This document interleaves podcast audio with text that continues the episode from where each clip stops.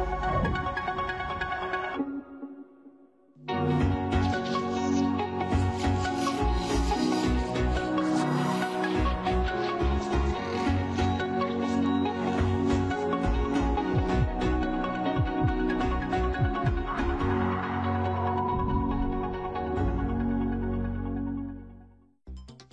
La maternidad está asociada con el hecho de ser mujer, pero más allá de la gestación, el parto y la función de crianza de las hijas e hijos también conlleva una serie de expectativas socioculturales y afectivas que determinan e impactan en la sociedad. Si bien las mujeres tienen la posibilidad biológica de ser madres, esta condición no las obliga a ejercerla. Pero ¿qué tanto las mujeres se preguntan si realmente quieren ser madres o lo asumen como algo natural que tiene que ocurrir en un momento determinado de la vida. Ser madre es realmente una decisión propia. ¿Qué hay de la presión que ejercen familiares y amigos en las mujeres que están en edad reproductiva para que tengan hijos? Las mujeres más jóvenes están interesadas en ser mamás. Hoy, en Diálogos en Confianza, hablaremos de los dilemas que enfrentan las mujeres para tomar la decisión de tener hijos. Hola, ¿qué tal? Buenos días, me da muchísimo gusto saludarte aquí desde el Foro de Diálogos en Confianza. Yo soy Cristina Jauregui y bueno, pues felicidades a las mamás, a todos los tipos de mamás eh, por el día de ayer y por eso el día de hoy estamos platicando sobre este tema que me parece fundamental. La pregunta que nosotros nos hicimos es, ¿ser mamá es una obligación o es una decisión? ¿A qué nos estamos refiriendo con esto? Nos estamos refiriendo a que muchas veces la sociedad, la cultura, la familia, los grupos donde nosotros nos vamos desarrollando, sin darnos cuenta nos van presionando para caminar en un sentido. Todo, todo, todo nos indica a las mujeres qué es lo que nos toca hacer. Cuando nosotros somos pequeñitas, con qué cosas debemos de jugar, cuando somos pequeñitas nos dicen qué es lo que nosotros debemos de usar como ropa, qué colores son los adecuados y nos van diciendo desde muy chiquititas que una de las cosas que tenemos que hacer es cuando seamos grandes ser mamás. Entonces la pregunta que nos hicimos es, ¿esto nace de manera natural en las mujeres? O sea, si las mujeres no tuvieran esa presión, ¿elegirían o no elegirían ser mamá?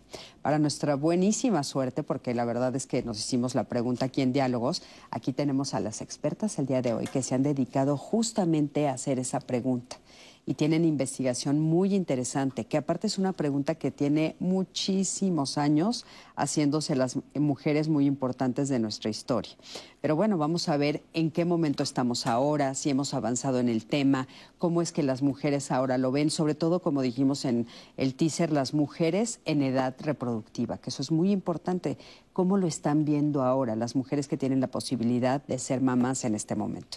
Así es que creo que va a ser un programa muy, muy interesante. Quédense con nosotros y le quiero dar los buenos días a los intérpretes de lengua de señas mexicanas. El día de hoy está con nosotros Alberto Mujica, está también Lía Vadillo y también está Jimena Raya. Buenos días, chicos, y por supuesto a mi queridísima Anaí. Anaí, ¿cómo estás? Cris, pues buenos días, qué emoción de estar el día de hoy con ustedes y pues a cuestionarnos en diálogos en confianza, Cris. Qué bonito, y pues yo listísima para leerles. Claro que sí. Bienvenida, mi queridísima Anaí. Y el día de hoy, para hablar de este tema, tenemos con nosotros a Brenda Magali Gómez Cruz. Ella es doctora en psicología, es feminista, profesora investigadora de la FES Zaragoza de la UNAM y colaboradora de la Unidad de Docencia, Investigación y Género y estudia la maternidad y no maternidad desde el feminismo y la psicología crítica. Brenda, ¿cómo estás? Bien, muchas gracias por la invitación y esperemos que sea un tema que les convoque a participar en las redes y a conversar sobre la maternidad. Muchas gracias. Al contrario, gracias a ti. También está con nosotros Janina Avilés González. Ella es doctora en antropología y feminista del Departamento de Antropología de la UNAM, Iztapalpa. Iztapalpa. Iztapalapa. Iztapalapa. Este, perdón, ahora sí que no, no qué me pasa. Janina, ¿cómo estás? Muy bien, Cris. Muchas gracias por la invitación y buenos días a todas, todos y todes. Sí, buenos días, gracias por estar aquí. También está con nosotros Miriam de la Torre, ella es maestra en sociología y filósofa y también es feminista, trabaja temas de género y feminismos, docente de la FES Aragón de la UNAM, de la Escuela Nacional de Trabajo Social de la UNAM y es integrante de Generando Sentidos SC. Miriam, ¿cómo estás? Muy bien, gracias por la invitación y contentísima de tocar este tema con ustedes. Sí, qué importante, ¿verdad? Este tema, que a mí me parece que, bueno, eh, tenemos mucho, mucho, mucho de dónde cortar y mucho de dónde platicar. Y para empezar a hablar de este tema, a mí me gustaría que me acompañaran a ver el siguiente testimonio. Ella tiene 34 años, es licenciada en educación primaria y justamente su proyecto de vida, ella nos comenta, desde siempre fue ser mamá. Vamos a ver cómo lo vive actualmente. Acompáñame a verlo. Tengo 34 años, soy licenciada en educación primaria y tengo dos hijas, una de 9 años y otra de 6 años. Realmente mi, mi proyecto de vida sí era, ser, sí ser mamá y es algo que realmente no puedo, no puedo describir de tal forma que es algo súper maravilloso. Fue una decisión. Ya al momento de nosotros independizarnos, pues realmente nosotros empezamos a, a formar parte de nuestra familia, a formar nuestro núcleo y era una decisión el, tener, el querer tener hijos, a lo mejor no tantos para poderles brindar el tiempo, las atenciones, eh, todo lo que ellos puedan necesitar. Yo concluí mi carrera eh, en su tiempo, posteriormente, posteriormente me casé y ya fue algo que estoy hasta ahorita estoy, combinando lo que es eh, pues el ser mamá, el ser maestra, el darles tiempo por las tardes para hacer las tareas, pues realmente siempre estoy como, como en eso, o sea, al pendiente de, todo de, ellas y es, y es algo que, que no, no, puedo, no puedo decirle, no, no puedo, no tengo tiempo porque siempre, siempre estoy como atrás de ellas. Entonces me siento muy bien, me siento realizada porque tengo, tengo mi carrera, tengo mis estudios tengo mi familia, que es lo más importante, y creo que hasta ahorita hemos hecho buen trabajo con, la crianza de las niñas. Muchísimas gracias, gracias por este testimonio y qué interesante escuchar, ¿no? Desde dónde lo vive ella, lo tranquila que está, lo contenta, cómo le encuentra sentido. Y bueno, para muchas mujeres la maternidad es un proyecto de vida, es su propio proyecto de vida, como lo estamos viendo en este caso, pero para muchas otras no lo es. ¿Las mujeres realmente tenemos la libertad de tomar esa decisión de no ser madres? Me preguntas a mí, claro. Yo creo que mm, la, la, libertad se tiene que conquistar. O sea, la libertad no ha estado dada para las mujeres, ¿no?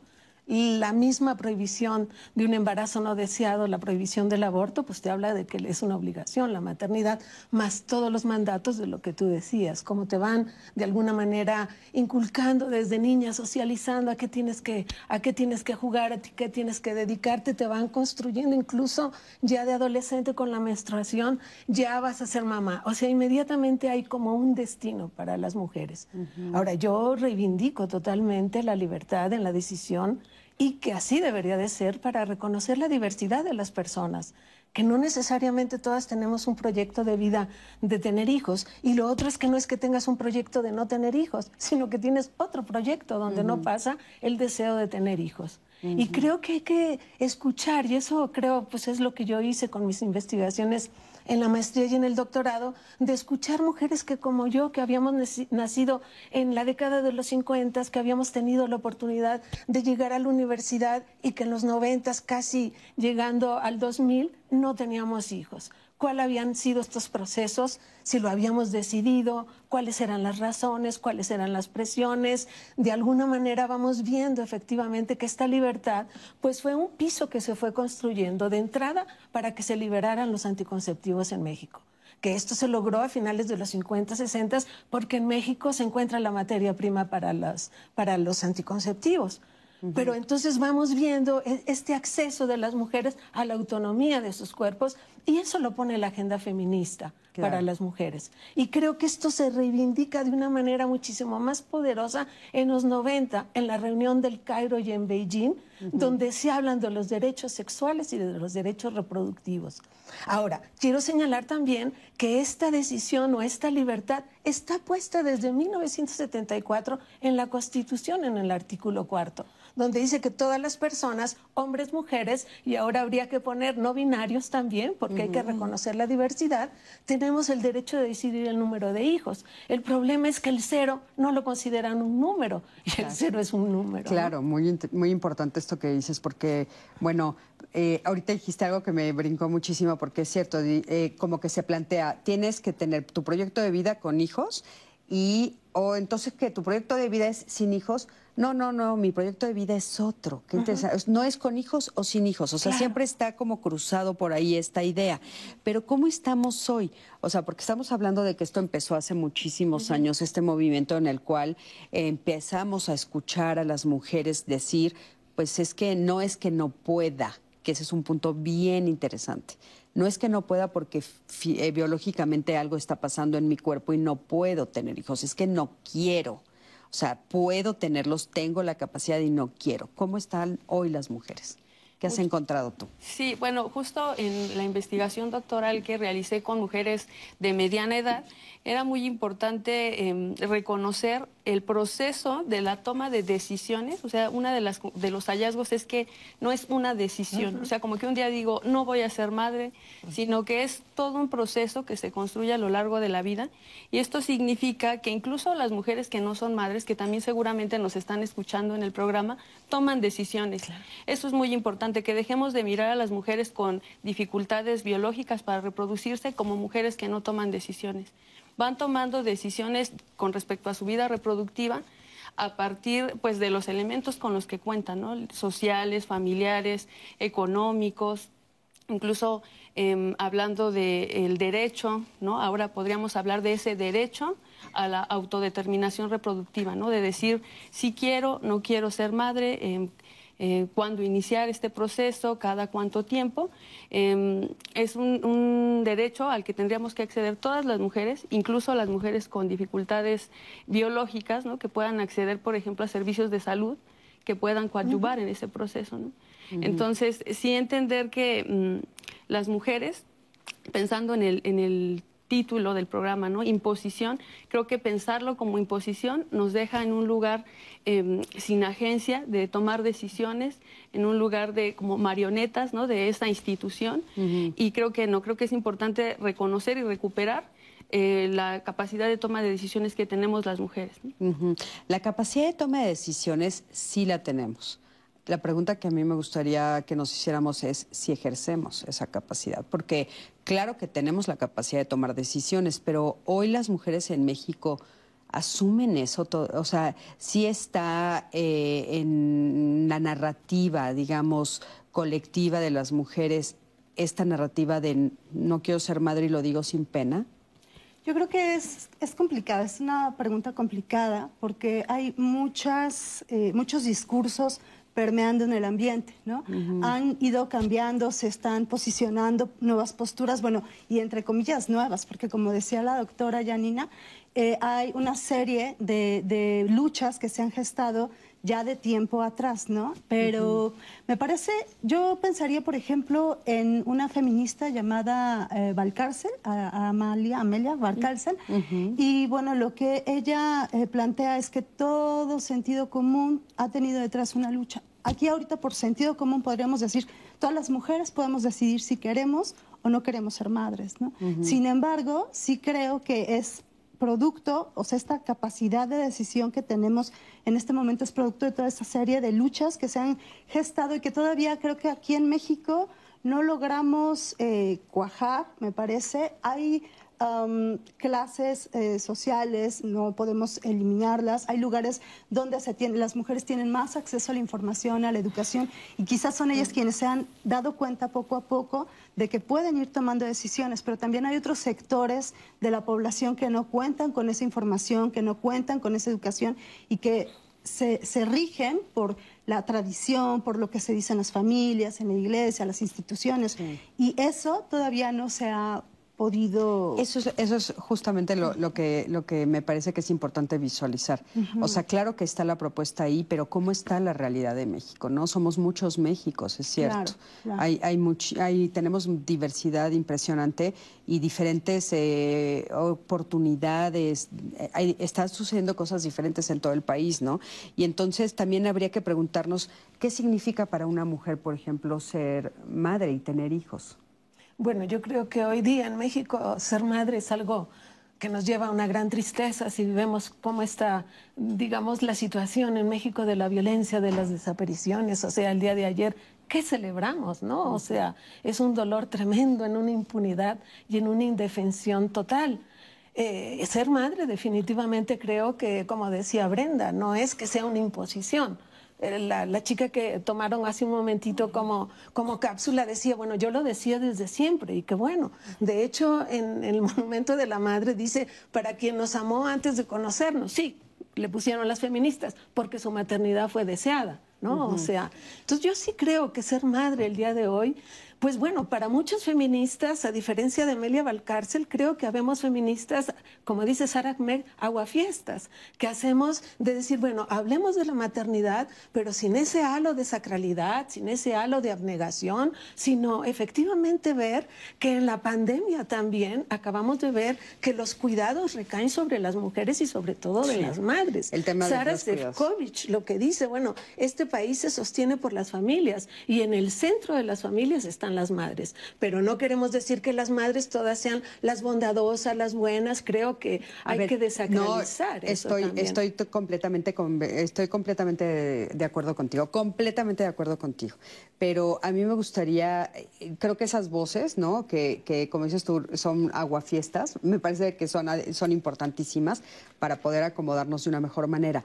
Pero a mí lo que me gustaría que nos dijeras es por qué es necesaria esa voz aguafiesta. O sea, te voy a decir, eh, si hay como todo este halo alrededor de la idea de ser madre, como todo este halo de vas a ser feliz, te vas a realizar. O sea, esta, este halo, ¿qué hace a la mujer? ¿Qué le hace a la mujer? ¿Por qué es tan importante esta voz como la tuya que dice basta?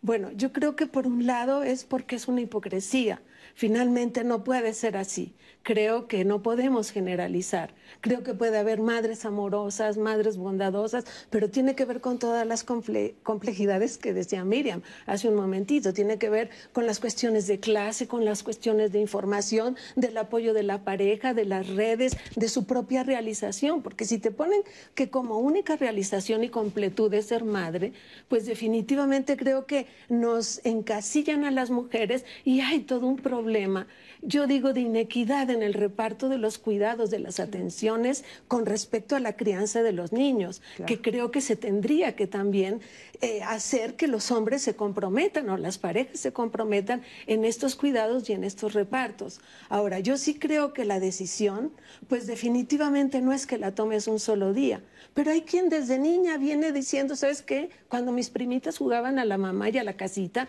yo jugaba no sé qué, ¿no? O sea, lo trae, puede ser esto a una situación. Otro puede ser de decir, ¿sabes qué? Yo leo cómo está esta realidad el cambio climático, Dios mío, no hay, no hay empleos o son absolutamente precarios o las parejas cada vez son más inestables, no tengo las redes familiares que me apoyen, no tengo hijos o no tengo hijos porque, ¿sabes qué? Me da terror el proceso biológico. O sea, creo que la diversidad es lo que habría que reivindicar aquí y bajarle a este nivel de tenerlo como el mito, como la gran figura materna. Y creo que a las mujeres, muchas de ellas les da poder y prestigio el hecho de ser madre y lo ostentan. Pero bueno, creo que también habría que ver que hay madres que definitivamente la están pasando muy mal, que son madres, como se ha documentado, muchas de ellas arrepentidas, que si hubieran podido elegir, si hubieran podido tener información, a lo mejor lo hubieran tenido en otro momento y no por las presiones sociales,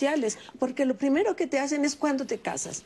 Eh, digamos, para imponer la, heterosexualidad, ¿no? La heteronormatividad. Y ya que te casaste, ¿cuándo tienes el hijo? Y ya que tienes el primero, ¿cuándo tienes la parejita? Entonces te van llevando en una vida que no es tuya, que no es propia. Y yo creo que, como decía Brenda, invitemos a que efectivamente se reflexione tanto la maternidad como la reproducción para que los hombres también se hagan cargo, digamos, de su vida reproductiva y sus derechos reproductivos. Claro, exactamente, también los hombres y sobre todo esta parte que no quiero pasar por alto, que hablaremos del cuidado, como dices tú, que se ha disparado ahorita los índices, todo lo que nos están diciendo sobre el cuidado y las mujeres, ¿no?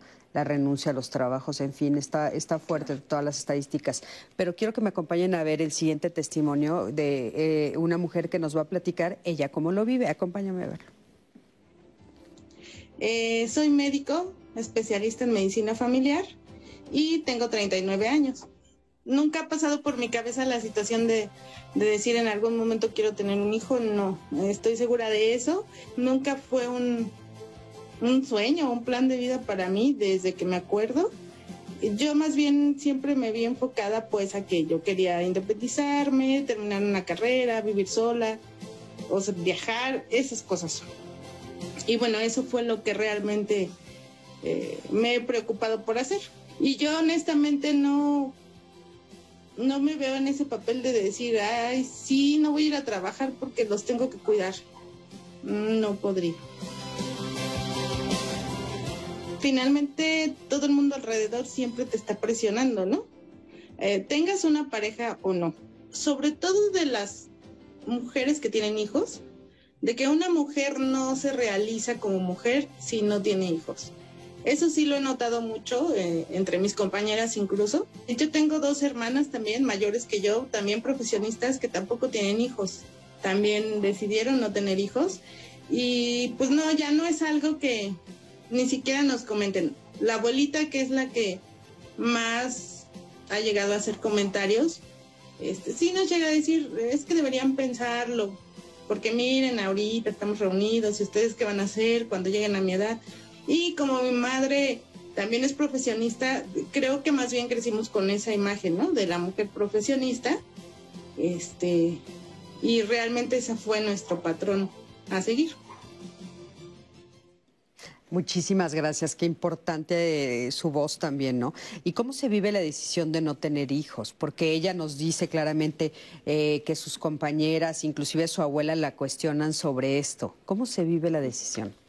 Bueno, a mí me gustaría precisar o recuperar la precisión que hace Adrián Rich con respecto a la maternidad como institución y como experiencia. Como institución la vamos a entender como ese entramado de discursos en un sistema patriarcal, esos discursos que la construyen eh, la maternidad como abnegada, como desde una mirada biologicista, ¿no? que si no es por un embarazo entonces no es maternidad, eh, ahistórica, como si lo que nos preocupa ahora nos, nos, preocupó en otros momentos de la historia o en otras culturas. Entonces es esa mirada eh, de la maternidad como institución y que la, me parece es la que nos causa ruido a las mujeres o puede generar ruidos, ¿no? porque todo eso que implica implica renuncias y entiendo también el testimonio, ¿no? Como si eso es la maternidad, no lo quiero. Claro. Y por el otro lado está la eh, puntualizar la maternidad como experiencia, que es esa eso que cada mujer va a vivir a partir de su situación particular de género, ¿no? Como ya bien decía Miriam, el tema de su escolaridad, de su familia, de su clase social, y va a ir construyendo significados propios, ¿no? Eh, a la luz, digamos, de esos discursos dominantes. Entonces, ¿cómo es que se puede vivir? Pues se, vivirá distinto, ¿no? A partir justamente de, estas, de estos significados que construyan las mujeres. Si el significado construido en esa red cercana, inmediata, familiar, em, es que lo más importante es la maternidad, pues se puede vivir desde ese lugar de carencia, ¿no? Em, de incompletud. Si hay otras posibilidades de reflexión y que, ojo, también no necesariamente tendría que ver eh, con la escolaridad. ¿no? Hay mujeres que sin acceso a una escolaridad alta toman eh, conciencia sobre estos discursos normativos y los cuestionan.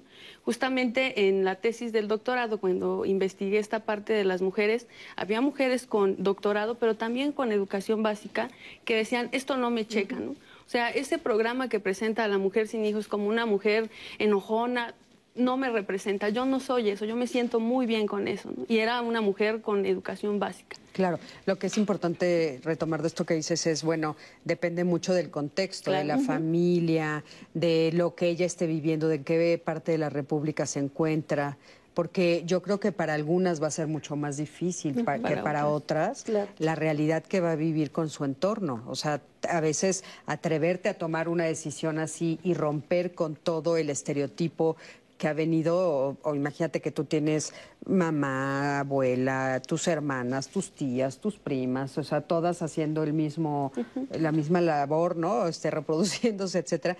Y tú dices, yo no. Eso, o sea, debe de ser durísimo tomar una decisión en medio de diferentes contextos, ¿no? Ahorita nos platican un poquito de eso, Este, Anaí, ¿quieres hacer un comentario? Sí, um, pues yo solo quiero hacer un comentario rapidísimo mío, que pues agradecerle a la producción porque ahorita estamos recibiendo mensajes preciosos. Eh, gracias por tener esta confianza, recordarles que este es su espacio en donde vamos a poder dialogar con respeto, en un espacio seguro, así que yo las invito a que sean partícipes de este programa y nos estén comentando y dando sus testimonios. Quiero leerles un ejemplo de ello por ejemplo, que nos llegó de este, en Facebook, en nuestra transmisión de Facebook. Dice, ser madre es desgastante. Amo a mis hijas, tomé la decisión de tenerlas, pero hay que informarse todos los días qué hacer, cómo actuar, cómo poner límites, cómo guiar sin rebasar respeto de ambas partes. La gente no habla de eso, solo lo romantiza. Dice, ser madre es desgastante. Con este comentario nos vamos a una pausa rapidísima y regresamos para leer más de sus comentarios. Muchas gracias por participar.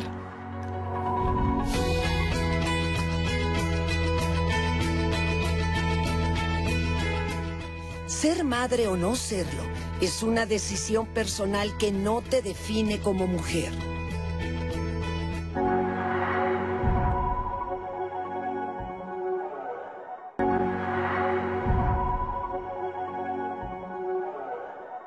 Ya estamos de regreso a este su espacio Diálogos en Confianza.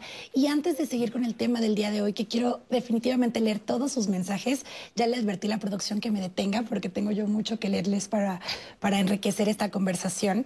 Pero quiero invitarles a que se conecten el día de mañana. Seguimos en el marco del Día de las Madres y en esta ocasión vamos a estar hablando sobre la adopción y el derecho a tener una familia. La adopción pues eh, representa por supuesto un nuevo comienzo para niñas, niños y adolescentes que no por algún motivo, razón o circunstancia no pueden estar con su familia biológica y el objetivo es encontrar una nueva familia en donde puedan tener este espacio de afecto, de protección. Así que no se pierdan el programa, vamos a estar discutiendo sobre esto, la adopción y el derecho a tener una familia. Y pues ya saben ustedes, eh, recordarles e invitarles a que formen parte de este programa a través de nuestras tres plataformas que estamos en vivo ahorita, Twitter, Facebook y YouTube y por supuesto la línea telefónica que también me comparten sus llamadas en el 55 51 66 4000. La pleca siempre aparece en su pantalla, así que también para que estén marcando. Yo voy a estar leyendo todos sus comentarios. Y para empezar con esto, tenemos eh, opiniones divididas. Eh, les aviso pero para enriquecer la conversación, Berenice Castro nos dice a través de Facebook, la verdad es que yo me embaracé con mucha ilusión, pero ha sido un proceso difícil desde el parto y por lo mismo dejé de trabajar por si mi hijo necesitaba eh, terapia, lo cual hasta el día me sigue afectando. Me sentía muy plena en mi desarrollo profesional y ahora siento culpa porque no quiero tener otro hijo, pero también pienso en que mi hijo está creciendo solo y eso sería mal para él. Iris nos dice muchas mujeres que no, nos, no pudieron decidir libremente ser madres o no. Y sus hijos las recuerdan como madres indiferentes o poco amorosas para la, eh, presión eh, social y familiar y de sus parejas que las obligó a tener hijos sin desearlo y sin capacidad de decidir. Ingrid Contreras dice, considero que las exigencias sociales de lo que, entre comillas, debemos hacer, entre comillas también pone nuestras obligaciones como mamá en casa, como esposa, es lo que no nos permite empatar nuestros proyectos profesionales y personales con el deseo de ser madre. El concepto de ser madre es sumamente limitativo en estas épocas y aunque hay personas que lo apoyan en el discurso, en el hacer no aportan ese apoyo necesario para la persona que decide ser madre. Jackie dice, es importante considerar los factores externos que te orillan a decir no tener hijos. Lamentablemente, aunque nosotras queramos tenerlos, duele decidir no tener hijos o solamente tener uno debido a la incertidumbre económica o limitaciones económicas que se pudiera tener en la familia. En muchos casos existe un deseo innato y biológico de tener hijos, pero el contexto influye negativamente en la decisión y eso también es lamentable. Andrea dice, ser madre es una bendición que implica tener responsabilidades y de criar hijos que sean buenas personas y que sean felices, realizándose en todos los sentidos. Es una responsabilidad que se disfruta y que brinda satisfacciones. Eh, Jude Rodríguez nos dice, me dejé llevar por la romantización de la maternidad. A veces me arrepiento y me siento una mala madre. Tengo cero paciencia con mi niña. Recientemente me, me diagnosticaron TLP. De haberlo sabido antes, tal vez habría evitado embarazarme. Considero que debemos de revisar nuestra salud física y mental antes de embarazarnos para poder ser mejores mamás y no hacerle daño a nuestros hijos o hijas. Otro comentario que tenemos en redes sociales que dice Mirella Torrentera, tener hijos es carísimo y su precio es la propia libertad. Si no se tiene una situación económica favorable, lo mejor es no tenerles, pues tanto los adultos como padres y los pequeños como hijos les esperan años de carencias y sufrimiento que permanentemente se pueden evitar y prevenir con anticipación un, comentario más antes de ver un testimonio más que tenemos preparado para ustedes. Este de Iris que dice, las mujeres tenemos que conquistar esa libertad de decidir como bien lo dijo la doctora en el panel, em, eso implica lidiar con la presión social, incluyendo a la familia. Ayuda a encontrar una red de apoyo también en círculos donde hay mujeres que han conquistado esa libertad y estar convencidas de que no nacimos solo para criar hijos y aquellas que ya son madres que también apoyen esta decisión y la respeten. Nos dice Iris, Iris, el usuario arcoiris a través de Twitter. Con este comentario también vamos a ver este testimonio anónimo en donde ella nos menciona que em, esta idea pues fue abrumadora todo el tema de la maternidad. Ese es su comentario, vamos a ver cómo lo vivió ella y regresamos al estudio para seguir comentando sus testimonios. Tengo 30 años, mi primer hijo lo tuve a los 21 años. Actualmente tengo dos hijos, uno de 9 años y una niña de 2 años. El ser madre sí fue una decisión, de hecho yo sí planeaba tener hijos pero llegó mucho antes de lo que yo había planeado o previsto para mí. Me faltó mucho más tiempo de maduración y de experiencia y hasta de inteligencia para tomar una decisión de esa magnitud.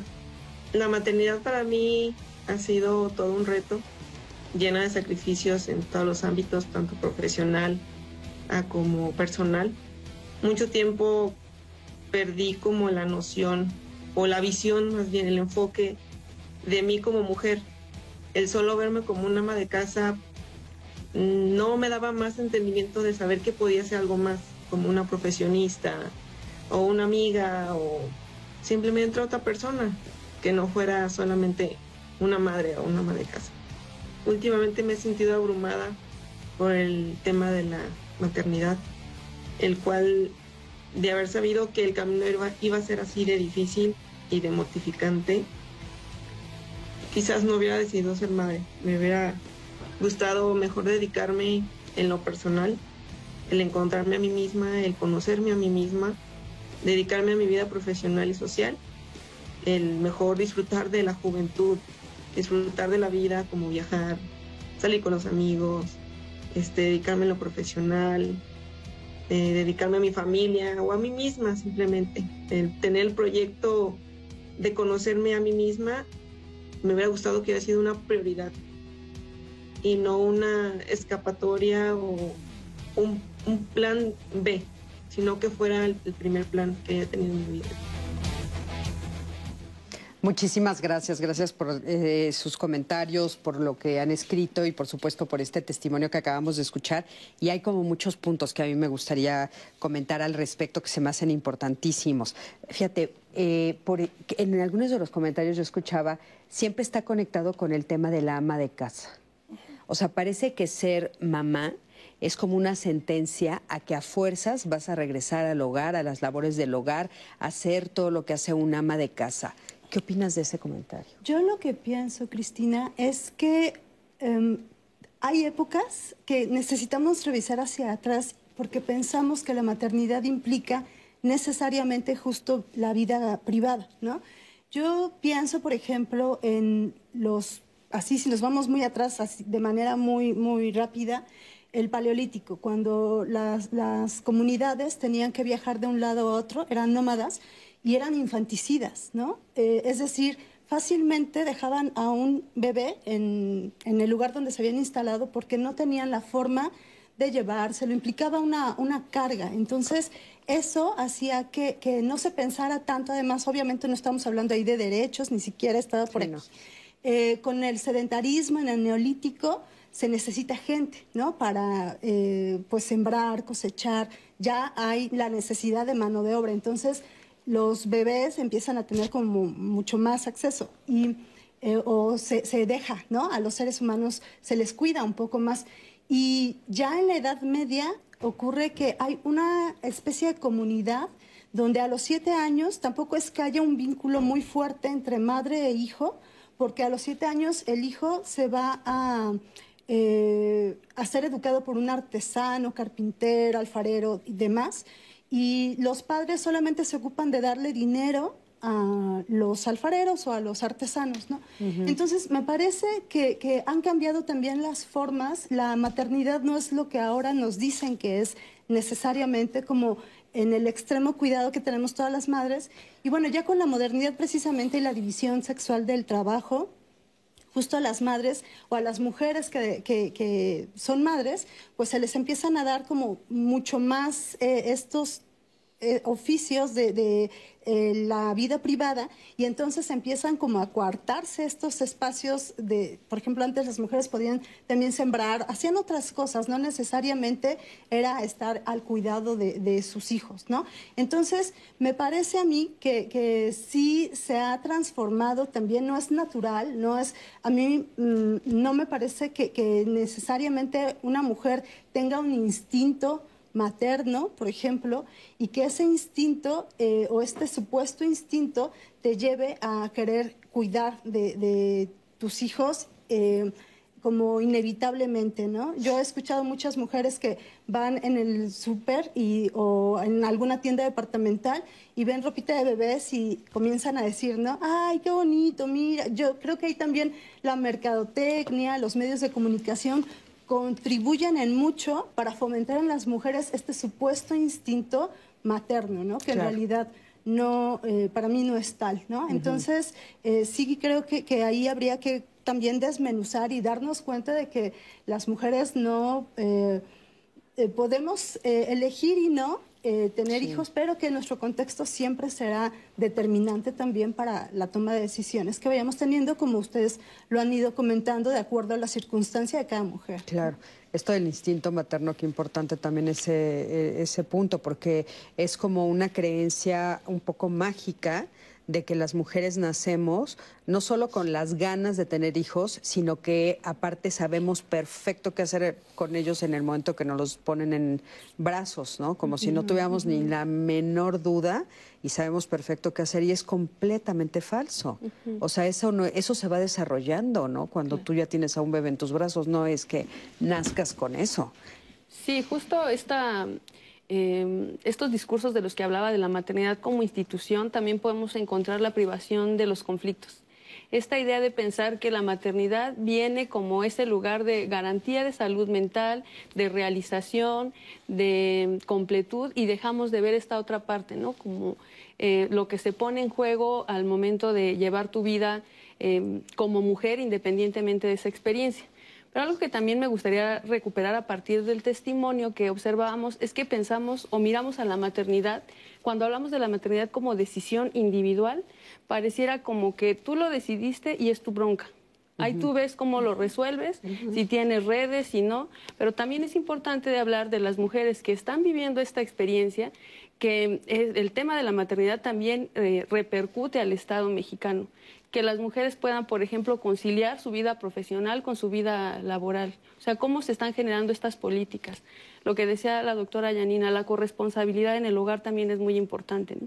¿Qué es lo que se ha visto que, perdón, es lo que se ha visto que se rompió ahora por la pandemia, ¿no? Claro. Justamente uh -huh. eso, o sea, esta se, no, nos dimos cuenta o salió a la luz que no hay corresponsabilidad, que las mujeres sí cargan con tres o cuatro jornadas laborales, o sea, que sí están realmente agotadas, estamos realmente agotadas. Rebasadas en salud mental, salud física, ¿no? Y con este tema de que tienes que elegir, ¿no? O te desempeñas en el ámbito profesional o te desempeñas en el ámbito de la vida profesional, que al mismo tiempo, habría que decir, se entiende como que no te dedicas a nada, ¿no? Sí. Estás siendo mamá, no haces nada. cuando sabemos que lo que está haciendo el trabajo doméstico y el trabajo de cuidado sostiene a las sociedades y sostiene a las economías. Por supuesto. Eh, Brenda, a mí me gustaría preguntarte en esto que dijiste de la salud mental, porque otra de las cosas que salió en las llamadas que, que apunté aquí es la culpa. Claro. O sea, la culpa al, al, al tomar la decisión de cualquiera de los dos lados, ¿no? ¿Cómo, cómo o sea, ¿qué, ¿qué, averiguaste de eso? ¿Qué salió en tu estudio? Bueno, sería importante ver lo que decía Miriam con respecto a los medios de comunicación. Nos presentan a estas supermamás, ¿no? A Jennifer López y cualquier celebridad que podríamos eh, retomar para decir, mira, ella es mamá y aparte tiene esta figura y aparte hace conciertos. o sea, la supermamá.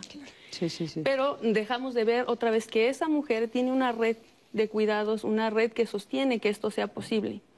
Y cuando no miramos eso y pensamos, bueno, es tu decisión, es tu rollo, tú lo resuelves, lo que vemos es que las mujeres viven con este conflicto, ¿no? De entonces, o estuve mucho tiempo y ya no me desempeñé en lo que yo quería realizar, o por lo contrario, me realicé en el ámbito profesional y dejé esta otra parte. Entonces, es importante que miremos a la maternidad, o yo les invitaría a la audiencia a mirarlo de manera crítica, ¿no? Y que aquello que nos suene como natural, ¿no? Como bien decía la, profesora Miriam, aquello que veamos como natural, el instinto, el, el, tema de me voy a realizar o está en nuestra naturaleza, que ahí se nos prenda un foquito rojo para decir, a ver, aguas, ¿no? O sea, eso que estamos dando por hecho o que estamos diciendo que es natural, se ha configurado socialmente y podemos transformarlo. Esa es la buena noticia. Claro. Hablando justo de esto, eh, eh, por ejemplo, otro, otro de los comentarios que nos hicieron en las redes fue por favor que respeten mi decisión. Hablando de esto, o sea, parece que también entre mujeres nosotras nos maltratamos. O sea, dice que las mujeres que sí son madres, que tomaron la decisión de ser mamás, respeten a las que no estamos decidiendo ser mamás.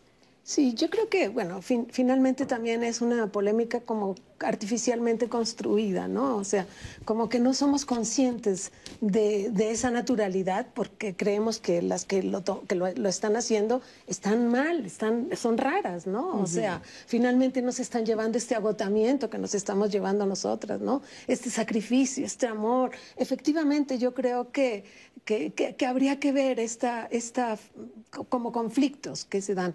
Pero yo me gustaría recuperar más bien lo que decía Miriam y Brenda también, porque tendemos a pensar la maternidad como algo histórico, a universal, que toda la vida ha sido idéntica, ¿no? Ni en el mismo occidente.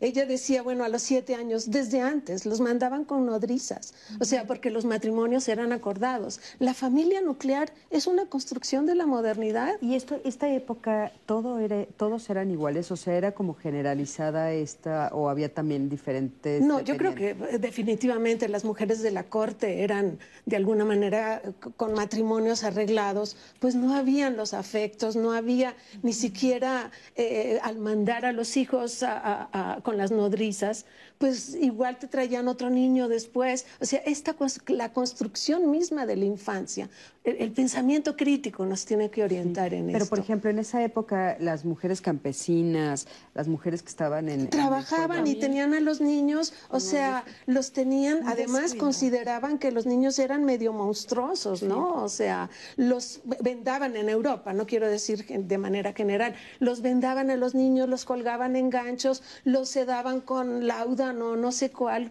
no, o sea, por el trabajo, el valor del capital humano de los niños es que en este momento, y eso lo trabaja Elizabeth Badinter, preguntándose si existe el instinto o el amor materno, es que se da cuenta que es una construcción porque Europa estaba despoblada por las colonias, bueno, andaban por todos lados conquistando por las guerras, por las pestes, y se necesitaba un capital humano. Y entonces la construcción del Estado moderno lo que hace es esta división sexual o natural del trabajo, del hombre proveedor al espacio público y la mujer anclada en el espacio doméstico o privado.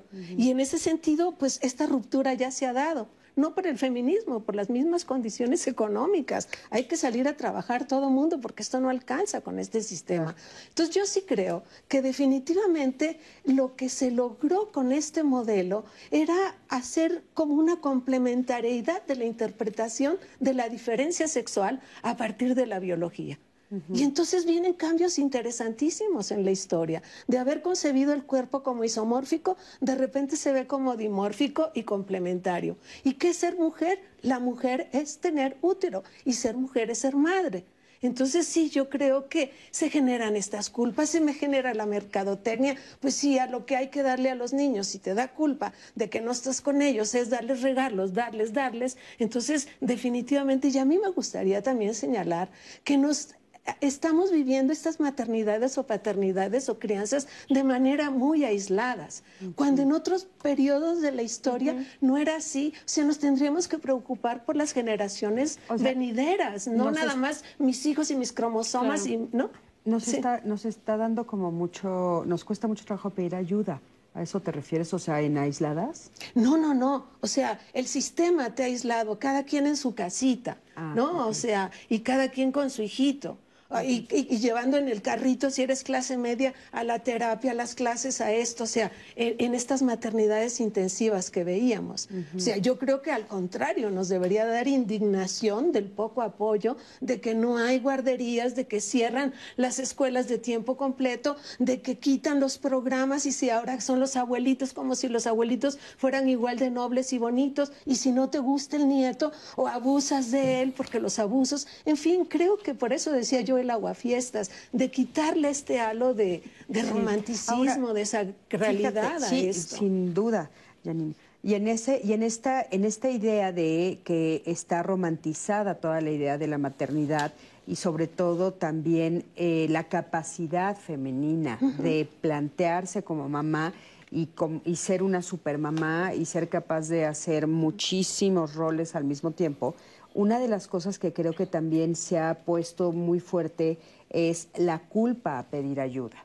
O sea, creo que también es una de las razones. ¿Tú qué opinas de eso? O sea, por ejemplo, hay muchas, muchas mamás que pues tienen que hacer, demostrar que pueden. Sí, ya te entendí. Yo creo que sí, eh, nos asumimos esa abnegación y somos copartícipes de este sistema patriarcal opresivo, ¿no? O sea, porque tú tienes que tragarte y ser Sara García y cortarte las venas y no pedir ayuda. Oye, señor, si tú eres el papá, ¿no? Hasta se demostró por el, el DNA, éntrale aquí al trabajo de darle el biberón, de arrullarlo. No, en fin, creo que ahí es donde yo también creo que el feminismo no nada más es un tema de mujeres, es un tema de la sociedad. Claro. Sí, sí, sí, es un tema de cambio de forma de vida. Exactamente, de estas relaciones jerárquicas. Y, yo creo que lo que pasa es que nos da como un poco de miedo porque creemos, eh, los hombres, por supuesto, creen que es como, quiero quitarte el poder, quiero quitarte tus privilegios. No, no, es que todos estaríamos mejor. Por supuesto. todos estaríamos mejor. No es quitarle a unos y darle a otros, es que todos estemos sí, mejor. el problema es ese pensamiento binario en el que estamos o reduccionista de buenos y malos y de no, o sea, hay que salir de eso y ver la complejidad y los grises. Claro. Adelante, Anaí, por favor. Em, pues justo ya tenemos también algunas opiniones más. Em, siempre los veo. Soy mamá de dos hijos, nos cuenta Isa a través de Facebook. Em, dos hijos, una señorita con discapacidad intelectual y un hijo de 20 años sano. Para mí es lo mejor que me ha pasado en la vida. Tuve que dejar mi trabajo por cuidar a mi hija, cosa que jamás me ha, me ha pesado ni me ha arrepentido, porque he disfrutado a mis hijos en sus diferentes etapas. No he sentido frustración por estar en mi casa porque hay tantas cosas que hacer, que distraerse, que vender, etcétera. Respeto mucho la decisión de otras mujeres que deciden no tener hijos en su juventud, pero también conozco muchas mujeres que ya mayores de 50 se arrepienten de no haber tenido hijos o hijas y ya no pueden por diferentes situaciones.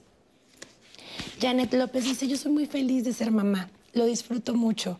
Siento que nací para ser madre. Mi primera hija la tuve a los 22 años y el último a los 39. Lucero dice, para mí la maternidad es un estado o circunstancia, pero el dar vida a un ser de, em, de tu carne es la mejor experiencia que la vida me pudo haber dado. Creo que por más títulos pedagógicos que yo he tenido en experiencia, la experiencia de ser madre, eh, pues es la mejor de todo el este, de todo lo que he vivido en mi vida. Em, y que ella dice que sigue aprendiendo en el día a día cómo ser una versión eh, mejor para ser madre. Y pues así como tenemos comentarios aquí en vivo, también tenemos disponibles las redes sociales para ustedes y hemos recibido comentarios sobre este tema también porque les preguntamos a ustedes, ¿la maternidad es una decisión o una obligación social? Vamos a ver qué nos respondieron. Al preguntar en nuestras redes sociales, ser mamá, ¿es decisión personal o una obligación social? Estos fueron algunos de los comentarios que recibimos. Magda Mendoza, una decisión personal. La sociedad dicta reglas, te aplaude el cumplimiento de estas y te señala cuando te sales de la línea. Pero al final soy yo y debo ser yo quien decide si quiero o no ser madre. Traer hijos a este mundo para complacer a otros es un error y una experiencia tan hermosa como lo es la maternidad, solo se disfruta cuando uno decide ser parte de ella. Nigma 134340. En respuesta, yo pienso que podría ser ambas, ya que si desde chica te inculcaron el crecer para tener una familia, puede verse afectado tu criterio directamente y dejaría de ser una decisión personal para convertirse en obligación en caso de que exista algún tipo de presión. Alisane Mormont. Obviamente una decisión personal. La sociedad no te va a mantener ni cuidar a los hijos. Mergini you. Esa es una decisión totalmente personal. Aun cuando todavía hay quienes dicen que la mujer nació para ser mamá, se debe tomar en cuenta que no todas quieren tomar ese rol en la sociedad y poder mostrar que aun cuando no cubramos ese papel de ser madre, no dejamos de ser mujeres. Virit Ñorbe, definitivamente es personal, pese a que en algunos lugares la presión social persiste, celebro que cada vez es menos. Godiamond, ser mamá podría ser de ambas cosas pero el instinto maternal la lleva a ser verdadera madre. Roxana Uribe Rebollo, decisión, persona siempre. Nadie merece vivir una maternidad impuesta, ni la madre ni el niño, solo por presiones, juicios o por complacer a terceros. María Estela Molina Guido, actualmente es una decisión personal, antes era una obligación social donde te presionaban y cuestionaban por no tener hijos.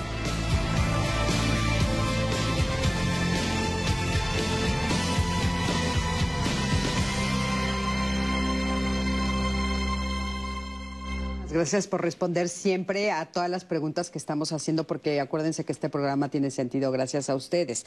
Y qué importante, ¿no? Eh, también saber, bueno, ¿qué pasa cuando una mujer se enfrenta como ya una vez que es madre a darse cuenta, pues es que yo la verdad no quería, no quería esto, ¿no? O sea, ¿qué es lo que pasa? A mí me gustaría que ahorita vamos a ir a un corte, pero regresando del corte nos pudieras explicar qué pasa en la relación de esa mamá con ese hijo o esa hija.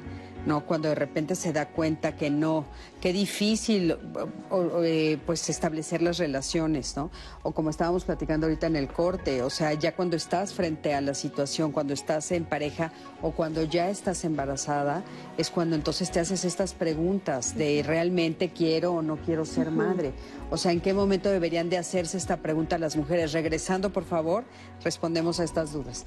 Quédate con nosotros, estamos en Diálogos en Confianza. En un momentito regresamos para responder las dudas de todos ustedes.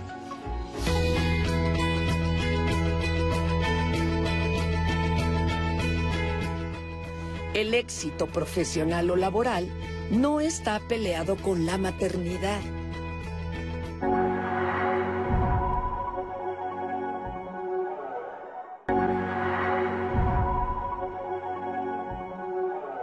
Pues ya estamos aquí de regreso. Muchísimas gracias por estar aquí con nosotros en Diálogos en Confianza y nos quedamos haciendo este tipo, estas preguntas. O sea, ¿qué pasa, no? Cuando ya estás embarazada y estás haciéndote eh, esta pregunta. ¿Qué pasa cuando ya tienes un bebé y te arrepientes? Pues justo comentábamos en el corte que hay un libro que se llama Madres Arrepentidas, en el que muchas mujeres compartieron. Em, desde la experiencia o, plantearon, si yo regresara el tiempo no sería madre. Eso no significa que no quiera ahora esta persona con la que estoy compartiendo vida, sin embargo, si regresara el tiempo no lo haría. Entonces, eh, es un tema que era tabú, el poder decir, me arrepiento tras esta decisión que tomé. Aquí me parece importante, pues sí, el trabajo que se puede hacer tanto personal como colectivamente sobre este tema. O sea, el que las mujeres podamos acompañarnos de otras mujeres, si, si alguna mujer de la audiencia se siente identificada con esto, que pueda acompañarse y, poner en discusión este diálogo con las otras mujeres y también quizá iniciar un proceso eh, de, eh, terapéutico, no en un sentido de, de, patología, de que está mal y entonces hay que ordenar ahí cables descompuestos, no, no desde ese lugar, sino desde un lugar de autocrítica, autorrevisión sobre esa situación que ya no se puede revertir, pero qué sí puedo hacer en este momento y de cara al futuro sobre esa situación. A ver, porque ahorita tú nos dijiste, eh, dicen claramente a esta personita con la que estoy compartiendo mi vida, es mi hijo o mi hija, lo quiero, no estoy hablando de amor. Ok, pero me gustaría que eh, nos dijeras en eh, qué se ha descubierto que le pasa a esos niños o esas niñas o esos jóvenes cuando escuchan algo así y están rodeados de una sociedad que dicen que eso es lo más sagrado, que es un amor incondicional. ¿Qué pasa? Yo creo que es muy importante lo que mencionas porque estaba yo trabajando o hablando de parte de las mujeres pero sí hay un otro, ¿no? Y creo que también eso eh, es parte de desmitificar la maternidad, ¿no? que habrá personas que, por ejemplo, el 10 de mayo lo viven pensando que vivieron violencia por parte de sus madres, que quizá estadísticamente sean pocas, pero no quiere decir que no existan estas mujeres que han ejercido violencia. Entonces, aquí es muy importante que las personas entendamos que a veces no vamos a encontrar ni en nuestra madre ni en el resto de la familia ese lugar seguro, ese lugar de cuidados y que es importante que podamos construirlos, construir nuestra hojana, ¿no? Como esta palabra tan bonita en hawaiano, nuestro eh, lugar seguro con el que construyamos vínculos, amor, cuidados. A veces los encontramos con la familia, con quien compartimos genes, a veces no, y es importante construirlo. ¿no? Claro, muy importante. Eh, eh, nos ibas a leer una, una pregunta muy interesante. Eh, pues tenemos, recibimos una llamada de mm, Carla Díaz que también nos pregunta como de las panelistas. Eh, ojalá pudieran considerar también en el panel qué pasa con las pérdidas de aquellas personas que no pueden ser, que, no, que deciden no ser madres. Por ejemplo, la compañía, a quién querer y cuando sus hijos sean adultos, pues también su apoyo y cuidado de los que sí decidimos ser padres. Ya, me toca. Bueno, yo creo que definitivamente es como el estereotipo típico, ¿no? O sea, de que estamos solas, egoístas, de que eh, esta parte de egoísta es como un epíteto que siempre te colocan, una etiqueta, ¿no? O sea, yo creo que hay pérdidas, o sea, por supuesto. Pues en, toda, ahora en todo lo que decides, ¿no?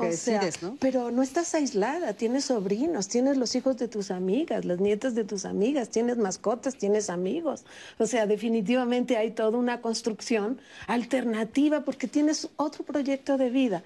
Ahora, lo que sí me parece patético es esta idea de tener hijos para ver quién te cuida cuando estés vieja o que te vas a arrepentir porque quién te va a dar un vaso de agua, ¿no? O sea, hay mujeres que tuvieron 12 hijos, bueno, no 80 porque eh, estamos haciendo malas cuentas, pero a lo mejor nueve están en Estados Unidos, otro migró a no sé dónde. O sea, no, no garantiza. Creo que... Sí, tener hijos no garantiza que te cuiden. Que te cuiden. Ahora, Creo ¿no que, crees que se cruza con esto que decías de que no estamos haciendo como estos grupos sociales más amplios? Eh, claro, lo que decía ahorita Brenda, esta, esta cuestión de la, de la comunidad. Creo que nos dimos cuenta también, hay que tener los aprendizajes de la pandemia que no somos, somos seres muy frágiles y que necesitamos la interdependencia como seres humanos y efectivamente cómo se van construyendo las redes, a lo mejor cómo se dieron las estrategias, en fin, de vecinos, ta, ta, ta, como para atender las necesidades de la pandemia. Y así están haciendo muchas madres. O sea, aisladas y se juntan a través de las redes sociales como para un pretexto de venta, pero a la vez van teniendo otro tipo de necesidades, de desahogos, de información, de compañía, ¿no? O sea, de alternativa.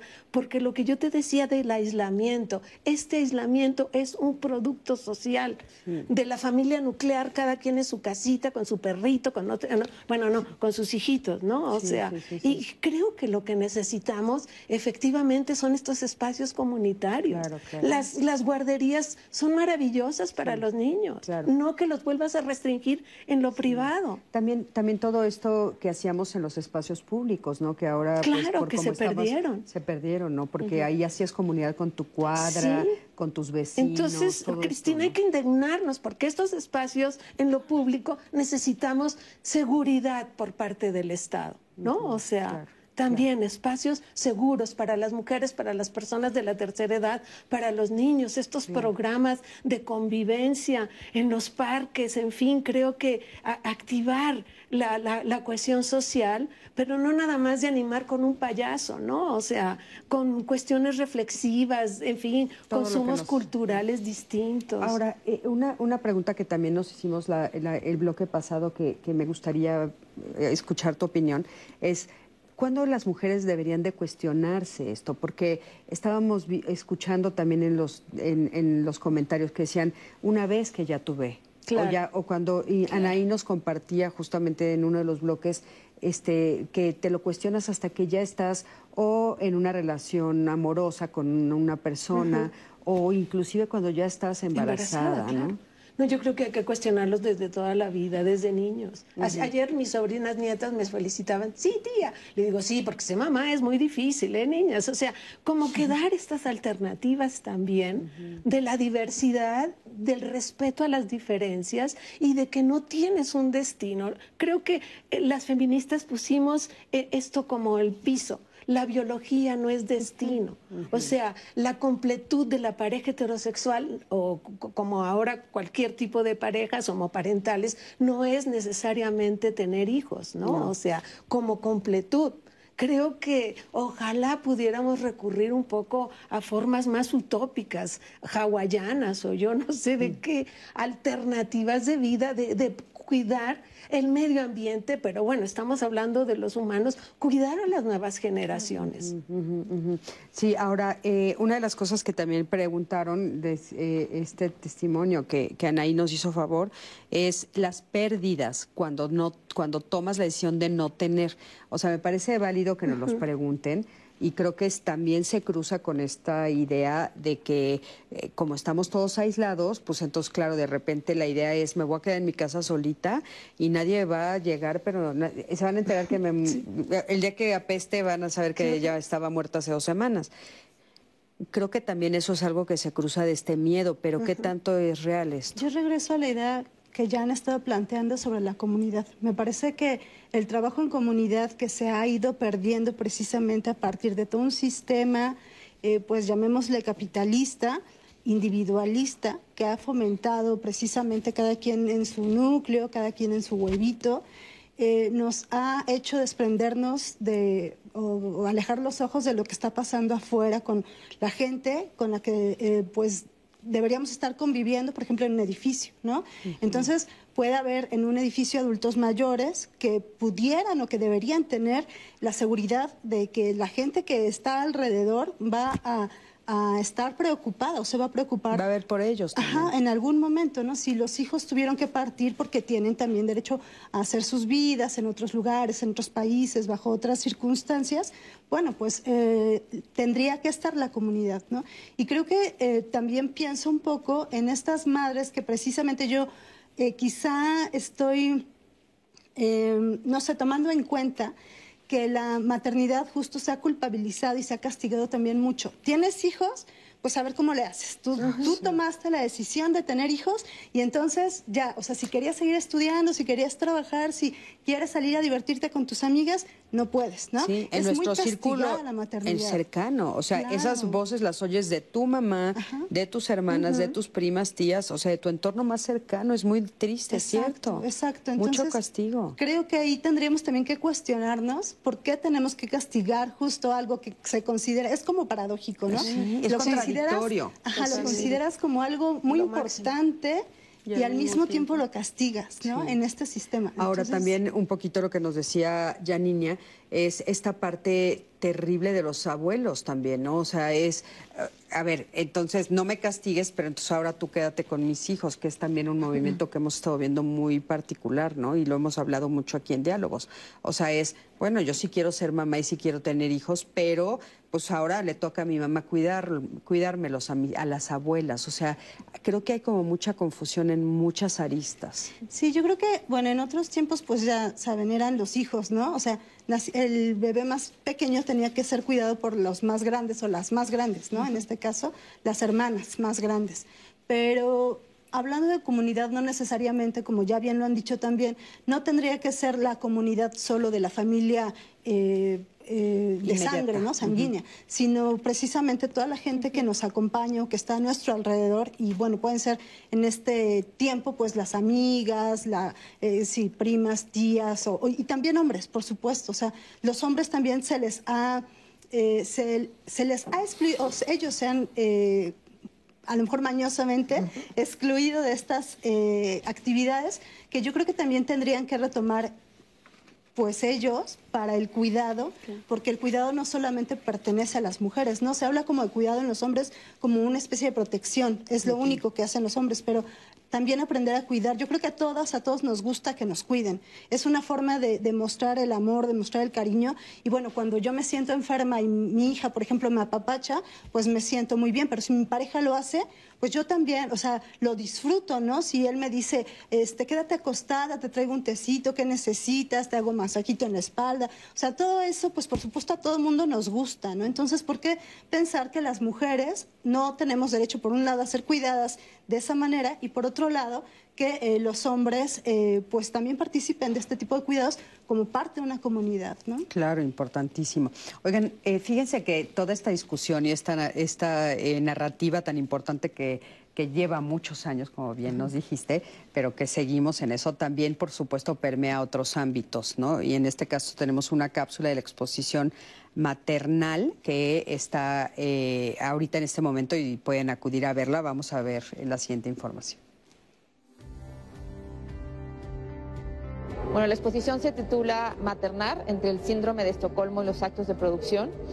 Eh, y es un ejercicio de revisión sobre cómo los artistas, las artistas estaban trabajando el tema de la maternidad desde una, parte, desde una perspectiva eh, crítica, básicamente. ¿no? Entonces se conjuntan obras eh, que, que, que, tratan problemas relacionados a la experiencia del maternar de, en distintos contextos, latitudes, y que hablan eh, aunque de diferentes perspectivas, de, tramas y, de estructuras como de poder y de violencia que se entretejen en esta experiencia. No había habido en México y ha habido pocos en realidad en el mundo em, exposiciones que conjunten un trabajo tan grande, son 47 obras de 36 artistas y sobre todo que, em, insistieran en esta perspectiva crítica. O sea, la representación de la maternidad, claro que la podemos ver en los museos, pero históricamente ha sido desde la perspectiva del hombre y en una, y en una representación idealizada, romantizada, ¿no? O sea,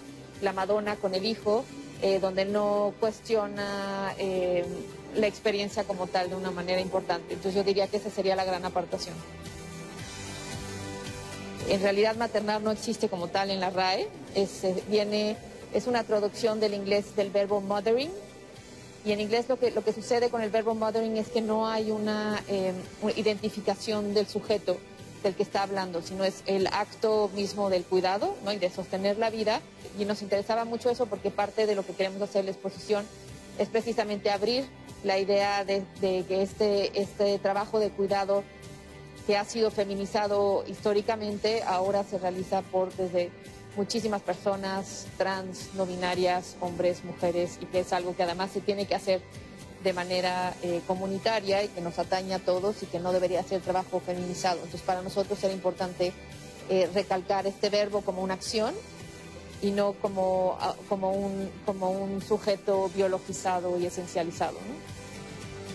La exposición abrió en noviembre y va a estar hasta el 3 de julio y aquí los esperamos en el MOAC, ojalá tengan tiempo. También está el catálogo con eh, varios textos interesantes que se puede descargar eh, gratuitamente desde la página del museo y los invitamos también a que lo, a que lo descarguen. Qué interesante, ¿no? Qué interesante que también en los museos ya estemos viendo este tipo de narrativas. A mí me parece que es fundamental para nosotros, por supuesto, poder seguir con esta conversación.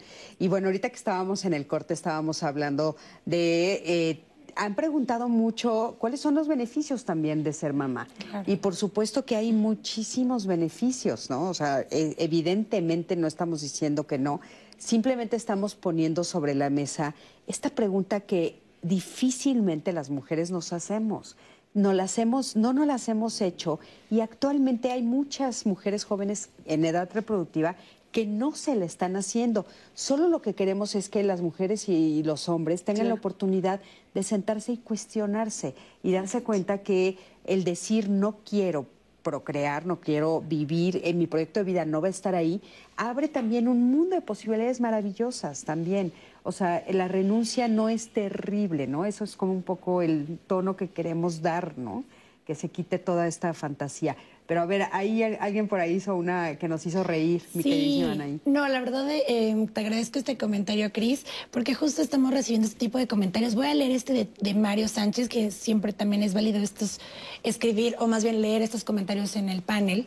Eh, las mujeres responsables quieren perrijos y las irresponsables siguen sobrepoblando la tierra.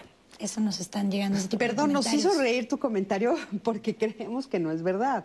Mm. O sea, no sé, no creo que se trate de eso. O sea, ¿qué opinan de este comentario? Sí, también en el corte hablábamos acerca de estas narrativas que decíamos son tensiones, ¿no? Como por un lado, como la maternidad como un cautiverio, como un lugar de em, abnegación, de renuncia y tal. Por otro lado, el discurso de lo más bonito que te puede suceder en la vida. Y también me parece que está tomando fuerza mucho este discurso de ver a la maternidad como lo peor que te puede pasar como mujer y que entonces si tú decides no ser madre, entonces estás en una condición de superioridad en relación a las otras mujeres. Es decir, tú sí puedes viajar, tú sí puedes eh, ser libre y creo que es, muy importante que nos cuestionemos también qué estamos entendiendo por libertad, cómo es que estamos em, fortaleciendo esta narrativa, hacia dónde apuntala el decir mejor tengo perros que hijos, o sea, no entiendo como esto que decías, ¿no? Como la comparación, creo que el compartir la vida con algún animal tiene un significado y no sé por qué eh, ahora estamos como mezclando que entonces es mejor esto que los hijos, o sea, es importante que problematicemos esto, que problematicemos hacia dónde estamos caminando y que no estemos transitando, mucho cuidado en no transitar como a un discurso de odio hacia las mujeres que son madres o, y hacia la niñez incluso, ¿no? Como em, les decía hace rato, ¿no? No me gusta, em, no quiero tener hijas, no quiero tener hijos, por supuesto es un derecho que decíamos a la autodeterminación reproductiva, pero otra cosa es decir, em, eh, fuera los niños como de los espacios por los que yo voy a pasar, porque eso ya es otra cosa. Al final sí compartimos con la niñez. O sea, este, los extremos es lo que nos estás diciendo que nos hace muchísimo daño. Eh, por ejemplo, yo conozco a mujeres que, que se dedican a, ayudar a los niños, o sea, pueden ser maestras, mm. pueden ser doctoras, pueden ser mm. enfermeras, y sin embargo dicen, todo el día estoy con niños, ya en mi casa no quiero.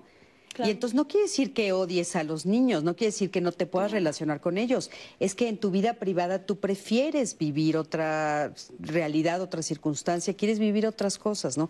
Pero esta parte que dices también me parece muy importante retomarla, porque yo creo que también por ahí cruza la decisión de cuántos hijos tener o cómo tenerlos y demás. Porque antes sí era, bueno, pues yo tengo los hijos que Dios me mande, ¿no? Mucho por el lado de la religión y sí, la, vida de, la, de las mujeres, inclusive también de muchos hombres, se veía truncada porque ya no podían viajar, pero no porque no quisieran, sino o porque fuera una obligación, sino porque de veras ya no alcanzaba el dinero, porque estabas hablando que mantienen a cinco, seis, siete, ocho hijos, ¿no? Entonces creo que es bien importante esta parte que dices de ahora puedo tomar la decisión, tal vez puedo tener solo uno y ¿por qué? Porque también quiero viajar porque tal vez ese, esa posibilidad de tener uno o dos me da también la posibilidad de hacer otras cosas que también quiero. O sea, ser mamá no, no hace que renuncies a seguir desarrollándote. Eso creo que también es importante decirlo. Sí, desmontar esta visión de la maternidad como renuncia, desmontar esta visión de la maternidad, insisto, como cautiverio. Y creo que estas eh, nuevas generaciones pues estamos convocadas a eso, a pensar ¿Cómo le hacemos en este contexto, en este sistema patriarcal, en este sistema económico capitalista? ¿Qué, vamos a construir? ¿no? ¿Cómo vamos a construirnos con este tema de la maternidad? Claro, y esto, esto que dicen, ¿no? Eh, o sea, los actos de, de, producción, o sea, cómo está dirigido desde hace tantos años, ¿no? Un poco también lo que veíamos en la cápsula de, del museo, está dirigido desde hace muchísimos años y se quedó con esta idea de las manos para trabajar. O sea, tenemos hijos porque necesitamos manos para trabajar, ¿no? Y a raíz de ahí se vuelve como este discurso fantástico y no nos hemos frenado a pensar, pues ya no necesito manos para que trabajen, es más, hay muchas manos trabajando, sí, sí. ¿no? Sí, bueno, yo creo que también estaba yo pensando cómo eh, en el tema de, la maternidad y la reproducción, sea, lo, lo tenemos sí como un derecho individual, a tu intimidad, a tu autonomía, a tu libertad, a tu soberanía, a tu decisión, en fin. Pero creo que también tenemos que ver las otras fuerzas, digamos, culturales y políticas que están. Yo estoy aterrada de lo que está pasando en Estados Unidos ahorita nuevamente con la prohibición del aborto, ¿no? O sea, una conquista de hace 50 años y de repente, entonces ver también estas otras dimensiones poblacionales. Bueno, yo no estoy atenta a ese tema, pero sin lugar a dudas están preocupados porque los blancos cada vez son menos, ¿no? O sea, y lo que no quieren son latinos o de todo, de, otro tipo de poblaciones. Y por otro lado, las fuerzas conservadoras del PIN parental, del Frente Nacional por la Familia, en contra de la ideología de género, que lo que hacen es venir a polarizar. Estas mujeres egoístas quieren perros, quieren viajar, quieren alfombras blancas y no quieren niños. O sea, hay como, como esta reducción de estos pensamientos eh, polarizados que no permiten efectivamente darnos cuenta, digamos, de alguna manera más de fondo. Y tiene que ver entonces con un discurso, lo que nos estás diciendo, con un discurso político, un discurso económico. Absolutamente, y, racial. Racial, por supuesto. Y también hay algo ahí, ¿no? El miedo.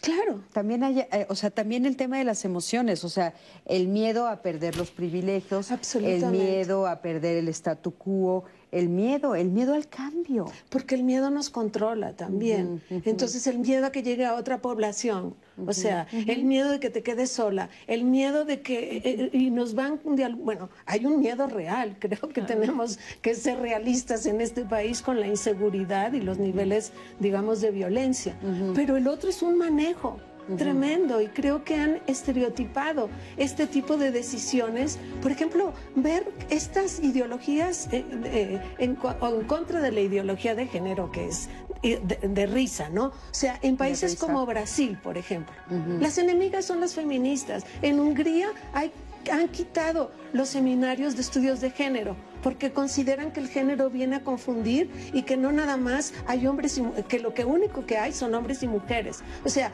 no aceptan la, diversidad sexual, no aceptan las disidencias sexuales y lo que entonces para poder entender estos procesos, habría que ver estos paradigmas de la sexualidad reproductiva, las interpretaciones del cuerpo que se hicieron y las necesidades económicas de un sistema que organizó que las mujeres éramos complementarias para quedarnos en casa. Vamos a un corte, en un momento regresamos, quédate con nosotros.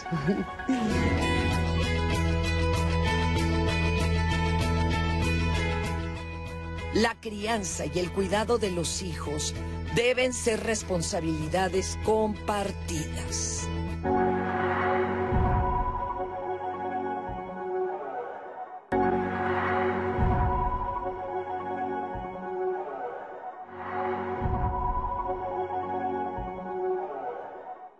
La libertad se tiene que conquistar, o sea, la libertad no ha estado dada para las mujeres, ¿no?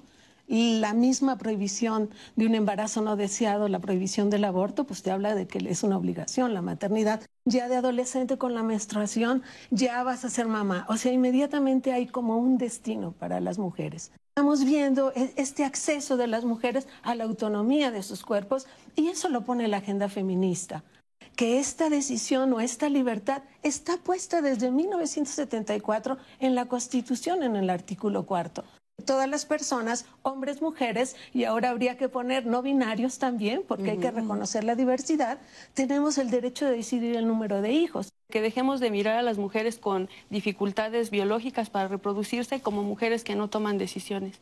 Podríamos hablar de ese derecho a la autodeterminación reproductiva, ¿no? De decir si quiero, no quiero ser madre, pensarlo como imposición nos deja en un lugar em, sin agencia de tomar decisiones, en un lugar de como marionetas ¿no? de esta institución. Esta capacidad de decisión que tenemos en este momento es producto de toda esta serie de luchas que se han gestado aquí en México.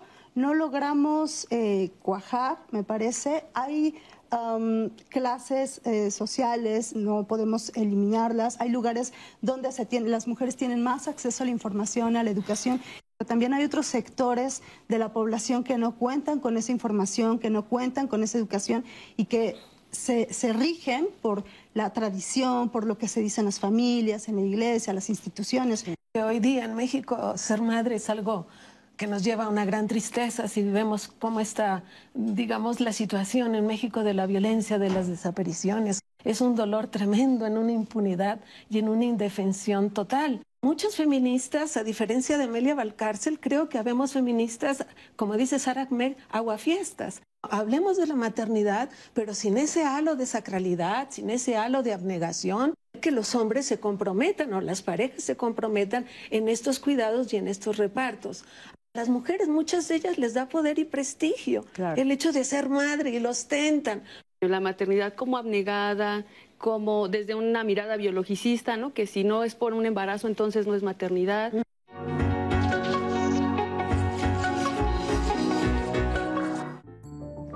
Según el INEGI, 20.5 millones de varones son padres, es decir, una tercera parte de la población masculina. Ahora bien, se contabilizó como padre a todos los varones en una casa que fueron referenciados como tal por alguno de los integrantes del hogar. O sea, se contó a los padres presentes. El INEGI mismo reporta que el padre está ausente en cuatro de cada diez hogares. Esto significa 11.4 millones de hogares. Tradicionalmente los papás invierten menos horas en las tareas domésticas y, bueno, ¿qué les digo? De crianza. Esto comparado a las mamás.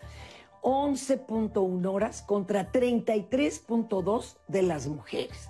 Ah, pero hay casos de papás que debido a alguna circunstancia han decidido ser padre y madre a la vez y comprometerse al 100% con los hijos. Hoy les quiero recomendar tres películas que implican esto paternidad.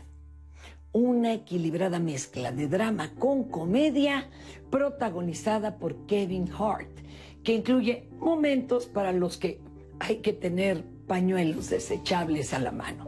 Es la historia de un hombre que tras enviudar demostró poder criar solito a su hija a pesar de los malos presagios.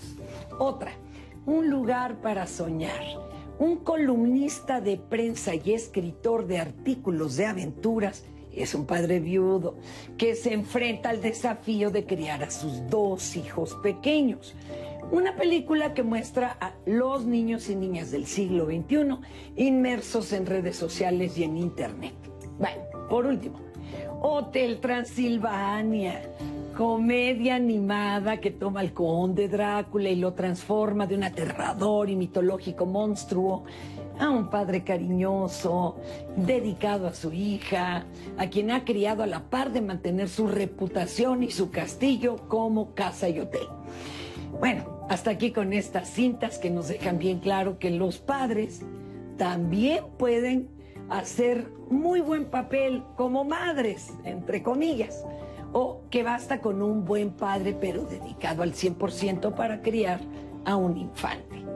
Para Diálogos en Confianza, Fernanda Tapia. Muchísimas gracias a Fer. Y bueno, estas estadísticas también nos hacen cuestionarnos, ¿no? Porque estamos hablando de que, eh, decías, en México hay mucha madre y poco padre, ¿no? O sea, las estadísticas nos están diciendo eso, ¿no? Eso también debe de ser como una de las razones por las cuales también tomar la decisión. Por supuesto. Por ejemplo, experiencias de mujeres que dicen, híjole, o sea, la pareja quiere tener hijos, ¿no? Pero tú dices, si no te ayuda, si no se compromete. O sea, esto también tiene que ver con un cambio. Por eso yo convoco muchísimo a que los hombres también reflexionen, ¿no? O sea, sobre este lugar de privilegio para deshacerse o desentenderse de las labores domésticas, de la crianza, o si van a sacar al niño, lo llevan sin chamarra y en la tarde va a llover. O sea, nosotros tenemos como ese chip inculcado toda la vida de estar cuidando y atentas, en fin, en estos eh, mandatos. ese, ese chip inculcado, porque no nacemos con él, ¿eh? Abusados. O sea, desde chiquititas nos los están ahí diciendo tienes que cuidar, tienes que cuidar, tienes que cuidar. Ahorita estaba, estoy leyendo el libro de Viola Davis, que se los recomiendo muchísimo, se llama Encontrándome, y ella platica cómo desde los tres años ya les dicen, ¿no? Clarísimo, tienes que cuidar, y ella ahora recuerda, a los tres años yo estaba cuidando a mis hermanos, tres años, o sea, es una locura. Adelante, a ver, ¿y qué nos están diciendo? Pues estamos en el bloque final. Tengo muchísimos comentarios. Voy a empezar a sacar algunos que no habíamos tocado en temas. Em, nos pregunta o nos dice más bien, este, Marisol nos cuenta esta anécdota. Yo tengo 43 años y jamás durante mis 20 y 30 años era una prioridad tener hijos porque disfruté de viajar, mi trabajo, de mis gustos personales, pero avanzada la edad y al final pues me aburrí de llegar a viajar, de disfrutar esta parte de soltería. Y llegó un momento en la vida que uno se pregunta, ¿por qué no tener hijos? Que es una experiencia nueva de vida. Pero lo malo es que las mujeres sí tenemos fecha de caducidad, esta eh, este, fecha biológica, y es más difícil el embarazo.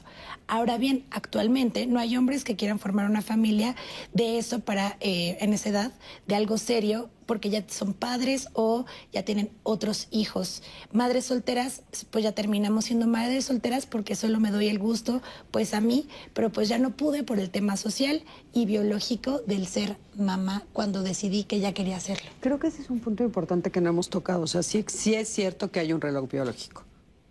Bueno, en términos reproductivos hablamos de ciertas estadísticas y demás, pero yo creo que lo que hay que mirar es a la maternidad, es sacarla del terreno de la biología, como ya decía la doctora Yanina y que se pueden ejercer otras maternidades.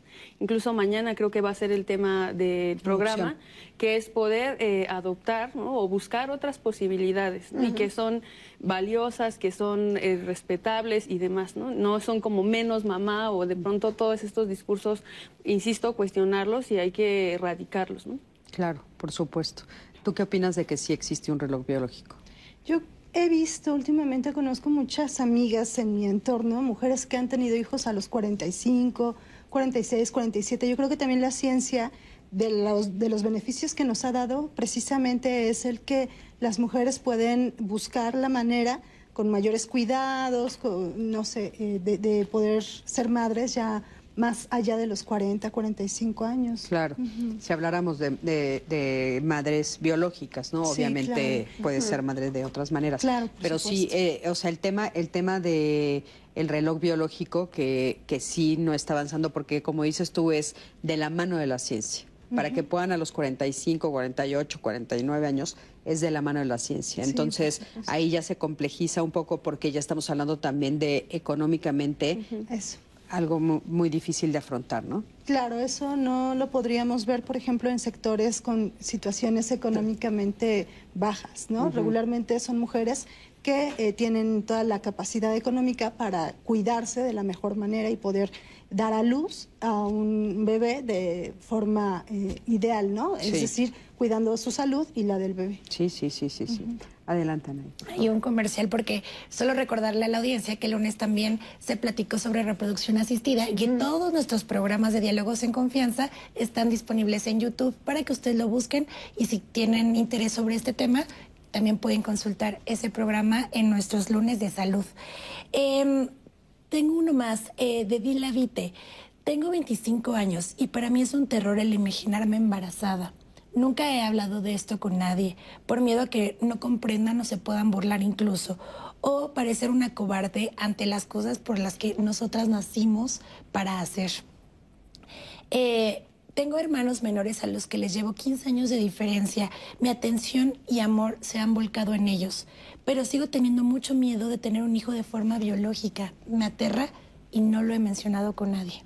Este, este es un, comentario que tú hiciste hace algunos bloques, ¿no? De el miedo también al proceso, que tampoco lo platicamos, ¿no? Sí, y entonces ahí también nos damos cuenta del orden del discurso, ¿no? O sea, del que habla Foucault. ¿Quién está autorizado a decir qué, en qué momento, ¿no? O sea, entonces todos estos miedos que otra vez, o, estos silencios, porque es un tema que no se aborda. Entonces, ¿a, ¿a, partir de qué edad? Bueno, si hablar de la, de la educación sexual en este país costó tanto tiempo, ¿no? O sea, y ahora lo que se habla, bueno, ojalá ya se haya, me imagino en la Ciudad de México, modificado en los textos, pero finalmente era absolutamente nada más una información biológica. Sí, claro. No, no, no esta cuestión de lo que implica la sexualidad, de lo que implican las responsabilidades, las parejas, en fin. Entonces, algo decías del reloj biológico. A mí me parece que es nuevamente eh, un constructo del miedo, ¿no? O sea, por supuesto que nuestros cuerpos tienen procesos biológicos pero no necesariamente tiene que ser que a los 30 años suena la alarma. O sea, ahí hay una construcción social de alguna manera mandatándote que ya es la edad. Pero creo que ahora la ciencia, por eso yo digo, para el siglo XXI nos vamos a súper sorprender claro. del tipo de formas de reproducción alternativas que, van a ver, y que eso genera mucha polémica porque se sigue asociando que la madre biológica es nada más la madre, ¿no? Claro, por supuesto, sí, importantísimo. Eh, hablando de este miedo del el proceso, o sea, cuando las mujeres están, eh, pues todo lo que significa, porque eh, pues sí es un cambio profundo en el cuerpo, es un ser extraño y después el dar a luz también, eso da mucho miedo. Sí, por, justamente por la construcción social, ¿no? Del parto y de esa experiencia que a su vez, pues, puede generar todas estas tensiones subjetivas, ¿no? De qué es lo que voy a pasar.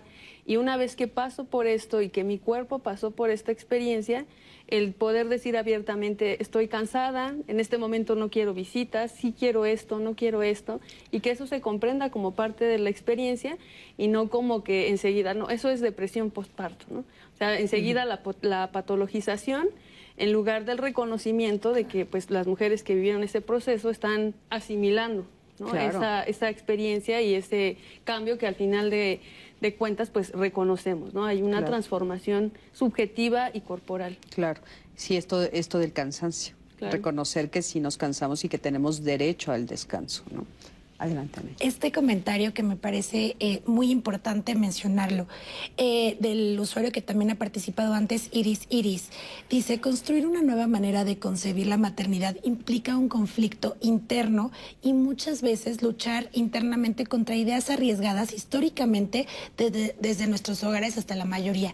Ya no solo es un impacto social, sino también es un conflicto interno este programa no es para negar la maternidad. Estoy entendiendo que si no ayuda, eh, si no ayuda a concebir la idea de que se puede ejercer una capacidad de decisión libre y consciente en las mujeres.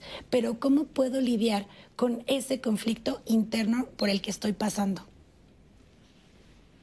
El, tema de, justamente en la tesis del doctorado hay un capítulo que se llama vicisitudes, ¿no?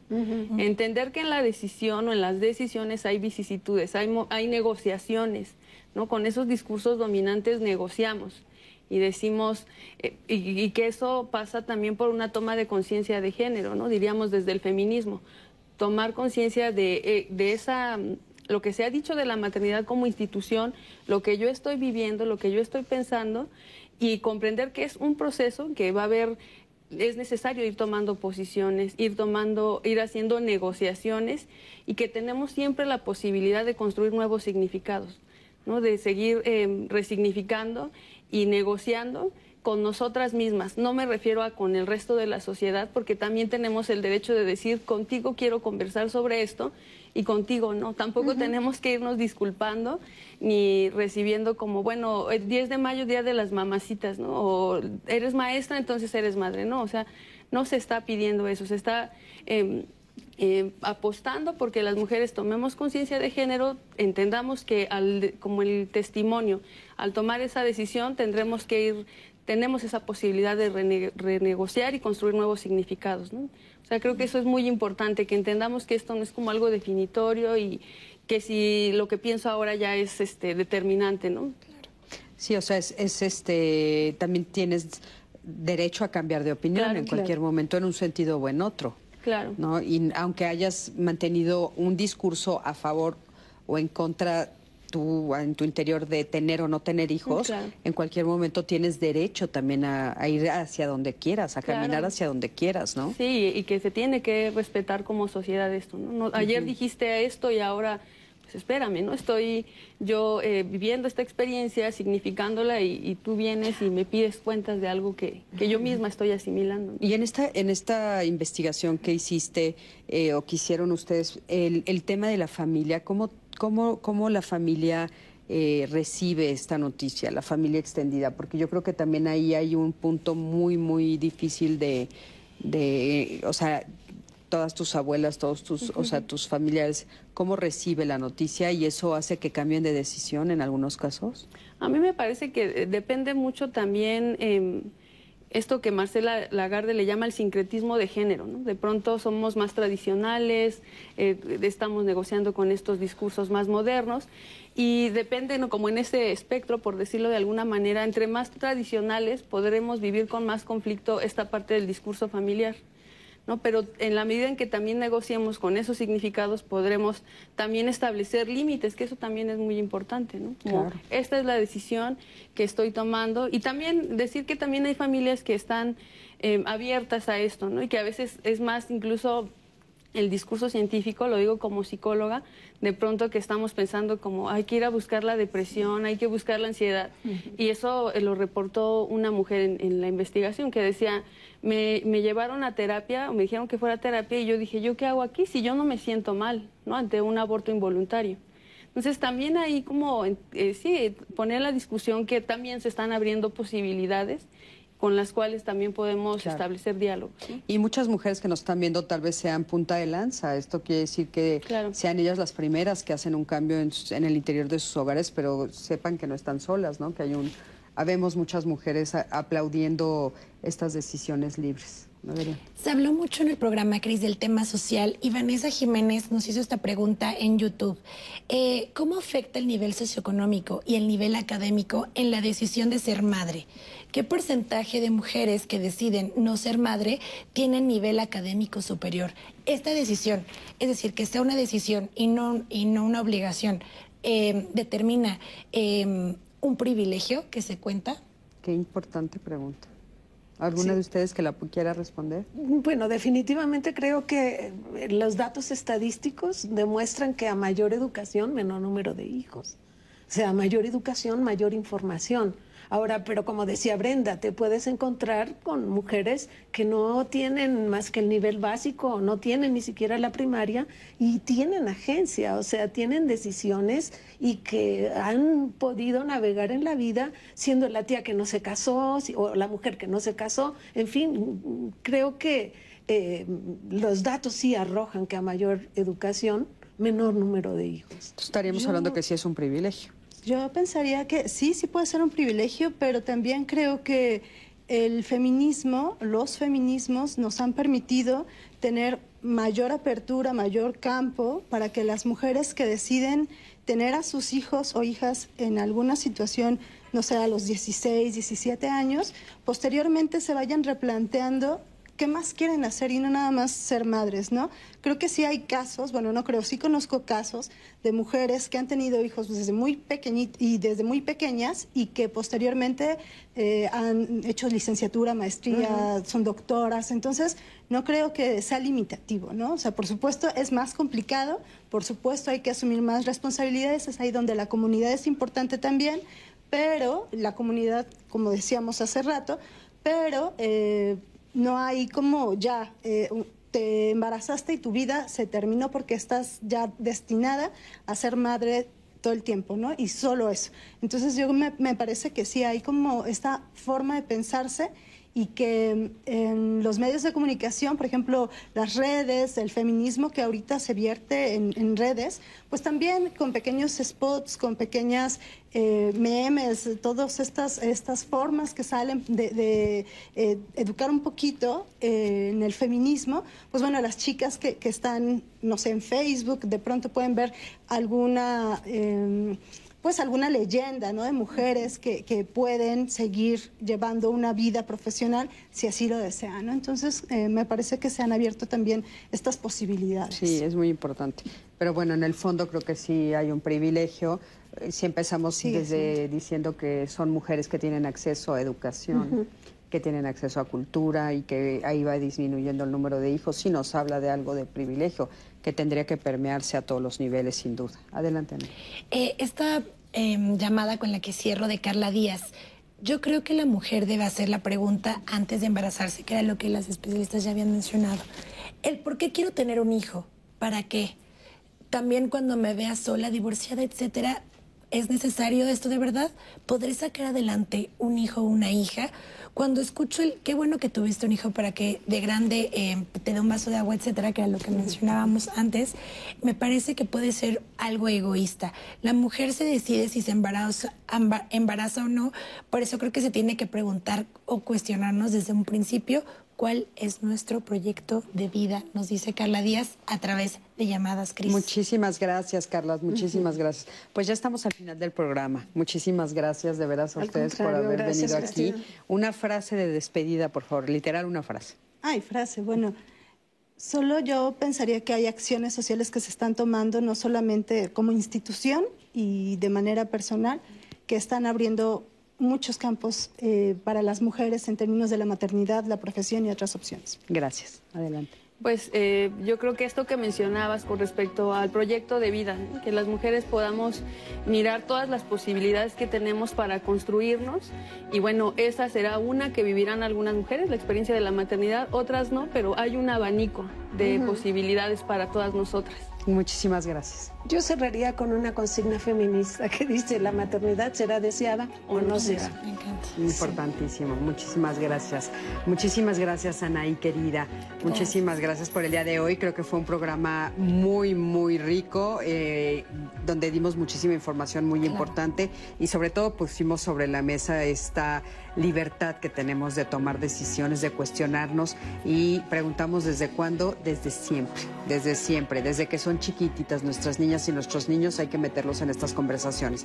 Gracias a ti que siempre estás del otro lado de la pantalla. Yo soy Cristina Jauregui. Nos vemos la próxima semana aquí en Diálogos en Confianza. Hasta luego.